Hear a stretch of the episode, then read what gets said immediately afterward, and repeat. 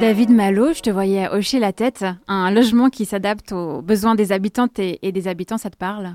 Oui, ça me parle. Euh, je pense que c'est une question qui se pose depuis, depuis un, moment, en fait. Euh, euh, c'est aussi une critique peut-être de, ce qui a pu être construit dans, les périodes précédentes qui, qui, était très fonctionnel, donc lié à une vision par exemple du ménage, quelle, quelle, forme de ménage va habiter dans quel appartement, et puis du coup il n'y a pas de possibilité d'évolutivité. Et je pense qu'en termes de Aujourd'hui, on réfléchit vraiment en termes de comment, comment on investit la matière dans un immeuble euh, et comment on va pouvoir faire durer cet euh, investissement le plus longtemps possible. Donc, il faut, faut penser à la fois une structure peut-être qui, tient euh, longtemps et puis en même temps penser tout le second œuvre et toute la manière d'aménager l'intérieur comme quelque chose de, de, beaucoup plus adaptable, effectivement.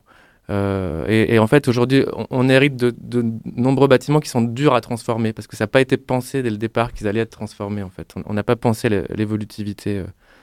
Donc, il faut, changer les manières de construire. En 2021, l'agence d'architecture pour laquelle tu travailles, TVK, sort un livre intitulé La Terre est une architecture. L'ouvrage sonde les mythes et l'histoire de la planète pour repenser la notion d'architecture qu'on connaît, à savoir un programme au service des humains avant tout. Quelle nouvelle définition est proposée? Alors, ce qu'on propose dans cet ouvrage, euh, c'est d'essayer de réfléchir à une architecture qui soit, qui soit qui permette de faire le lien avec la Terre, qui soit euh, qui soit pas effectivement le programme pour les humains uniquement, mais qui soit pensé pour la cohabitation en fait avec tous les autres étangs, toutes les autres puissances, on appelle ça dans dans le texte, qui, qui, font la Terre et avec lesquels on cohabite, avec lesquels on s'enchevêtre. Je prends un exemple, par exemple, euh, une rivière, en fait, on a, on a longtemps pensé qu'on pouvait habiter proche d'une rivière en la canalisant. Et en fait, euh, bon, les phénomènes climatiques s'amplifient, etc. Donc on, se rend compte que c'est pas possible. Euh, et en fait, il faut plutôt essayer de voir comment on cohabite avec le fait que la rivière, elle change de volume, de débit à certains moments. Euh, il, est, beaucoup question de ça dans le livre de l'instabilité environnementale euh, qui est inhérente à l'univers et c'est pour y faire face et s'en protéger que l'être humain bâtit, euh, sauf qu'il en résulte une instabilité encore plus grande, entre guillemets une surinstabilité qui va crescendo, donc c'est un, cercle vicieux. donc la solution ce serait ça de, de, faire avec la nature. C'est ça, essayer de, au lieu de se dire je vais je vais la dominer, la contrôler, euh, c'est d'essayer de mieux la comprendre en fait, mieux euh, quand on parle de relation, mieux, voilà, s'imaginer qu'est-ce qu'elle peut être, qu'est-ce qu'elle a envie d'être elle euh, sans l'humain, et du coup de voir comment nous on, ruse avec elle, comment on cohabite. C'est pas non plus, comment dire, c'est pas non plus une vision un peu naïve de la nature. La nature, elle, elle s'en fiche de l'humain entre guillemets, donc il faut mieux la comprendre, il faut mieux la, lui donner un rôle à part entière, un peu comme dans une pièce de théâtre. Elle a, un rôle comme nous et, comment du coup euh, on, crée des intrigues avec elle, mais des intrigues qui fonctionnent et qui ne sont pas euh, destructives. Tu es euh, commissaire de l'exposition Architecte ça te plaît qui a lieu actuellement à Genève au pavillon Cycli. L'architecte joueur, c'est le titre en français, constitue l'aboutissement d'un travail de recherche que tu as mené sur le jeu et l'imagination architecturale. en quoi le premier est bénéfique à la seconde? Eh ben, comment dire, le, le jeu, c'est un peu le, moment où on, apprend à imaginer, en fait, quand, quand on est un enfant. Euh, donc, jouer, pour moi, c'est cette idée-là, c'est l'idée de s'autoriser à imaginer quelque chose de différent de ce qui est réel et ce qui est devant nous. Euh, c'est s'emparer du monde et s'autoriser à le transformer. À Dans les jeux, il se passe plein de choses. On peut mourir, on peut, on peut aimer, on peut, on peut exprimer toutes les émotions qu'on veut et on peut surtout... Euh, transformer les objets en d'autres objets, euh, une baguette en, une baguette magique, etc. Et, ça, c'est quand même la capacité dont on a besoin euh, pour, euh, pour essayer de penser le monde de demain. Et, surtout, dans un jeu, on, peut s'imaginer des personnages autres, on, s'imagine les autres. Et, peut-être pour reboucler avec ce que je disais tout à l'heure, c'est que les jeux qu'on peut, euh, auxquels il faut réfléchir aujourd'hui, c'est des jeux où il y a ces autres euh, puissances qui sont les, les, puissances de la Terre. Euh, et, qu'elles ne sont pas juste un décor, un fond de scène, mais elles sont partie prenante de notre jeu en fait. En fait, dans le jeu, on s'autorise plus de choses qu'on le fait dans le quotidien parce que notre raison bloque tout ce qu'on pourrait, tout ce qui pourrait sortir de l'ordinaire. C'est un peu ça. Complètement. Ouais, ouais. C'est vraiment cette idée que le que dans le jeu, il y a plusieurs rationalités possibles. Il n'y a pas juste cette espèce de, de raison, euh, voilà, de, tout le poids de la société, euh, de l'économie, etc. En fait, on peut tester d'autres rationalités, d'autres euh, manières d'être aussi dans le jeu.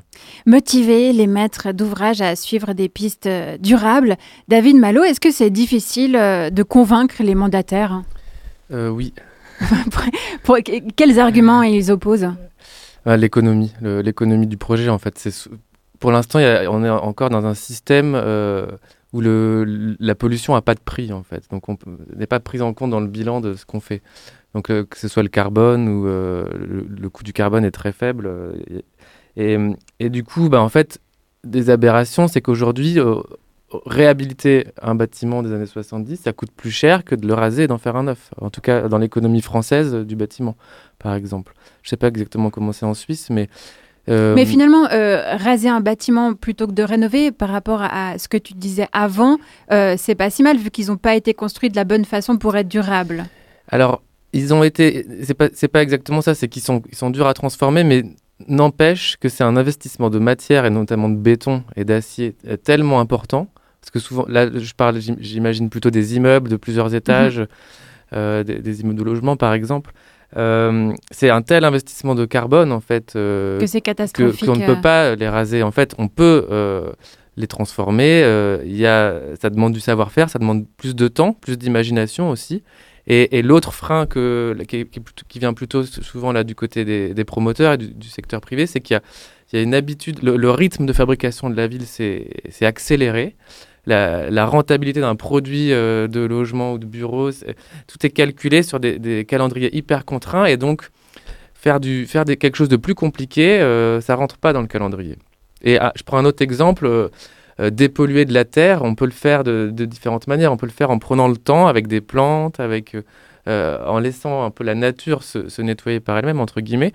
Et on peut le faire dans des installations, en emmenant la terre loin dans des camions, etc. Mais c'est pareil dans, la, dans un projet d'écoquartier, pour réussir à, à dire bah, il y a certains espaces qui vont pas être rentables tout de suite parce qu'ils vont servir à de la dépollution de terre euh, et qu'en fait pendant 10 ans euh, il n'y aura pas de, de recettes euh, financières liées à la construction d'immeubles. Et ben c'est, ça c'est aussi un des gros freins. Mm-hmm. C'est en fait je pense qu'il y a besoin de ralentir la fabrique de la ville et on est arrivé à, à une vitesse qui n'est pas compatible avec ce qu'on les nouvelles techniques qu'on essaie de, développer. Quoi, les... Avec TVK, tu as participé à une consultation sur l'aménagement du territoire de la région luxembourgeoise pour un futur décarboné à l'horizon 2050. L'étude portait sur la région entière. Quelles euh, stratégies ont été proposées pour passer d'une gestion productiviste des ressources à une gestion écologique du territoire?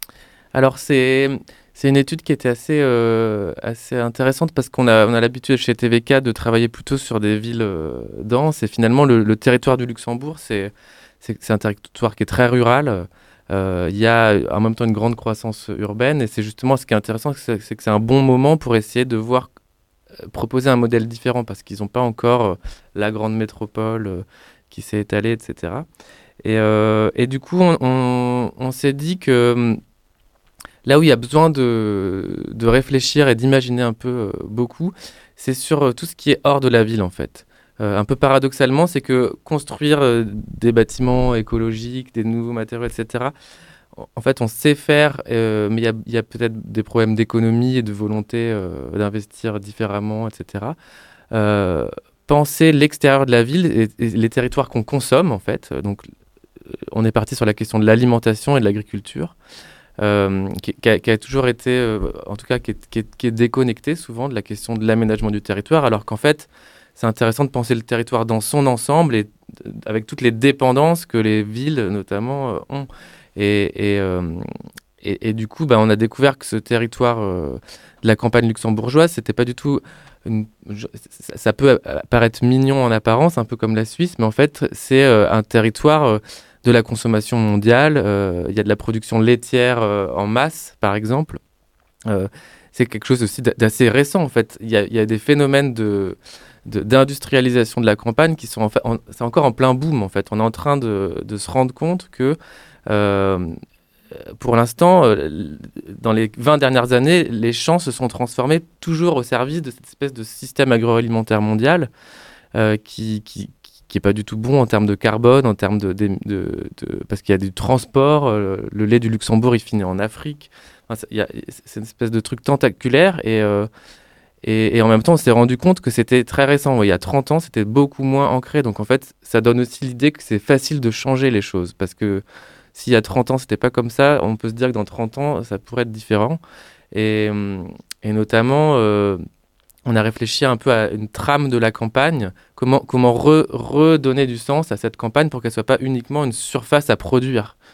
Euh, et donc, euh, on peut, il y a de la place pour les néo-ruraux dans, dans le, les réflexions qu'on a eues justement et, et dans, dans tout ce qu'on peut ouais, venir remettre. Euh, Donc elle serait réinvestie aussi par des gens. Voilà. D'accord. Et, aussi par de la culture et, pas que justement euh, la question de l'agriculture qui est devenue un peu la monofonction de la campagne alors que euh, il peut s'y passer plein d'autres choses et des modes de vie alternatifs.